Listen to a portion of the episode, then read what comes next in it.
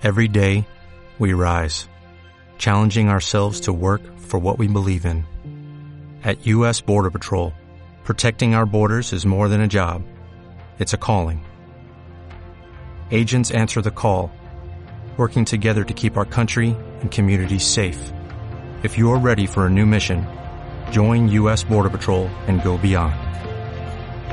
Learn more at cbp.gov/careers. Gente corriente.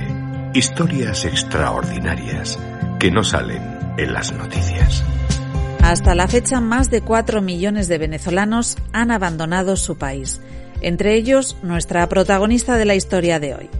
Hace 13 años, Margarita vino a España con su marido y sus dos hijas pequeñas desde Venezuela. No dejas tu país porque quieres, te ves obligado a irte. Ahí crecí, me casé, fui inmensamente feliz. Te vas y lo dejas todo atrás, dejas a tus amigos, dejas a tu familia, dejas lo que pensabas que era tu futuro. Yo tengo dos hermanos, en ese entonces solo yo estaba casada y con hijos. Y mi mamá con dolor me decía, no le voy a perdonar al gobierno, sí, al gobierno, el único culpable que tuviera que vivir lejos de sus nietas, que no pudiera verlas crecer. Ya nunca más vamos a estar todos juntos, compartiendo una mesa. Tus amigos están en todas partes del mundo, tu familia también. Tus hijos crecen sin calor de familia, sin cumpleaños rodeados de primos, tíos, abuelos. Tú estás en la distancia. Los ves a través de una cámara. No los puedes besar, no los puedes abrazar, no los puedes tocar. Eres ese familiar que vive en el extranjero. Y así pasan los días, lejos de lo que más quiere. Esto es triste, sobre todo al principio.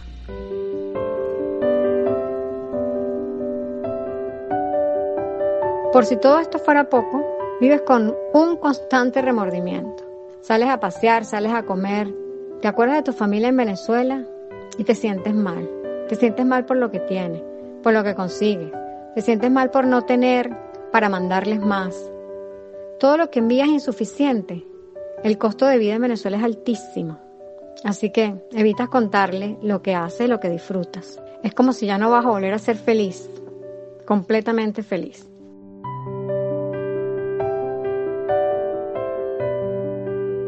Han destruido Venezuela y ese dolor te acompaña siempre.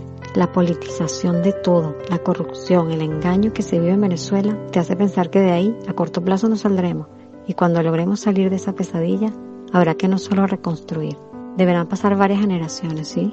unas cuantas para volver a ser el venezolano amable, soñador, alegre, despreocupado, afortunado que fuimos en algún momento.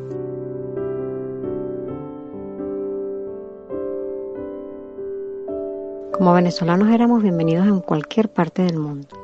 Ahora como migrantes muchas veces somos rechazados.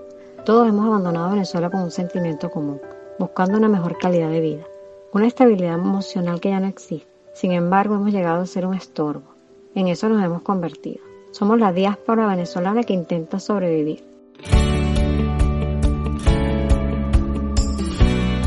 Cuando nos fuimos tenía mi vida profesional muy encaminada, con muchos planes. Quizás esta es una de las cosas que más me ha dolido y más me ha costado superar en este exilio. Haber dejado mi profesión, algo que jamás pensé hacer. Al mudarme pensé que todos cambiaríamos de colegio o de oficina, pero no fue tan fácil. Una vez que llegamos y nos instalamos, me costó mucho conseguir trabajo. El último en un laboratorio donde hacía lo que tanto me apasiona, lo que tanta vida me da. Quizás estaba un poco explotada en cuanto a horario, responsabilidad y compensación salarial. Además, en todo siempre hay un pero. Y aquí había un pero. Mi marido y yo somos profesionales. Él es ingeniero y yo farmacéutico. Con mi salario poco podía hacer. Y el de él, que no estaba nada mal según le decían, seamos sinceros, o sea, era suficiente para estar justos y un poco más. Y con 50 años, las proyecciones para él no eran nada esperanzadoras. Ese fantasma que rodea a los mayores de los 50 años. Si me despiden, si no consigo otro empleo, ¿qué vamos a hacer? Y como en muchos sitios, su empresa empezó a despedir a sus compañeros de trabajo por reducción de personal, lo que hizo que ese fantasma se hiciera más latente. Pero por suerte, le hicieron una oferta de trabajo en los Estados Unidos. ¡Wow! A mudarnos otra vez. Después de 10 años viviendo en las Rosas de Madrid, donde mis hijas crecieron, estudiaron, empezaron su adolescencia, sus mejores años en un país estupendo. Tenemos familia, tuvimos la oportunidad de ser magníficos amigos. Todo aquello volvía a desvanecerse. porque obvio, no teníamos por qué irnos, no teníamos por qué aceptar la oferta. Pero eso no era muy sensato frente al incierto panorama que nos ofrecía España.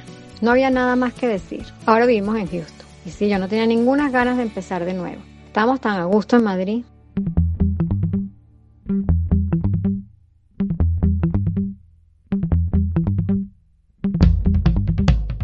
Pero nos fuimos buscando esa estabilidad que hemos perdido los venezolanos hace tanto tiempo. Esa estabilidad que ya no tenemos. Pensamos que nuestras hijas serían totalmente bilingües en un país de oportunidades. Aquí estamos después de tres años. Aún se nos nota que estamos en fase de adaptación. ¿Cómo cuesta sentirse cómodo en otro país? Otra cultura, otro idioma. Como emigrante pasas muchas dificultades y hay quien piensa que porque vives fuera de Venezuela lo tienes todo solucionado. No es así. Solo el que lo ha pasado o está en ello sabe lo que significa hacerte un sitio en otro país, otra comunidad, reinventar. Pasas mucho tiempo hasta que sientes que perteneces y te haces al lugar donde llegas. Intentas adaptarte de la mejor manera. Es fácil hablar de inmigración, pero no de lo que vives o sientes cuando eres un inmigrante. Asimismo pasa con Venezuela. Cualquiera puede hablar de mi país, pero no tiene ni idea lo que significa vivir ahí con las dificultades del día a día, combatiendo un régimen que disfruta y malgasta el dinero de todos los venezolanos. Mi historia seguro es similar a la de muchos venezolanos. Una vez que sales de tu país vas moviéndote, si es lo que toca. Quieres conseguir estabilidad, Seguridad, que ya mi país no existe. Quieres hacerte sentir que perteneces al sitio donde estás. Emigrar no es fácil, duele bastante, lloras mucho. Dejas atrás todo, literalmente todo. Aún así, empezar en otro país, aunque sea difícil y tenga muchas dificultades, te enriquece como persona, como familia. Conoces diferentes culturas, otros modelos de vida. Toca aprender mucho. Te sientes agradecido por estar donde estás y con lo que tienes y poder disfrutar de la vida. Tus preocupaciones cambian. Eres un afortunado.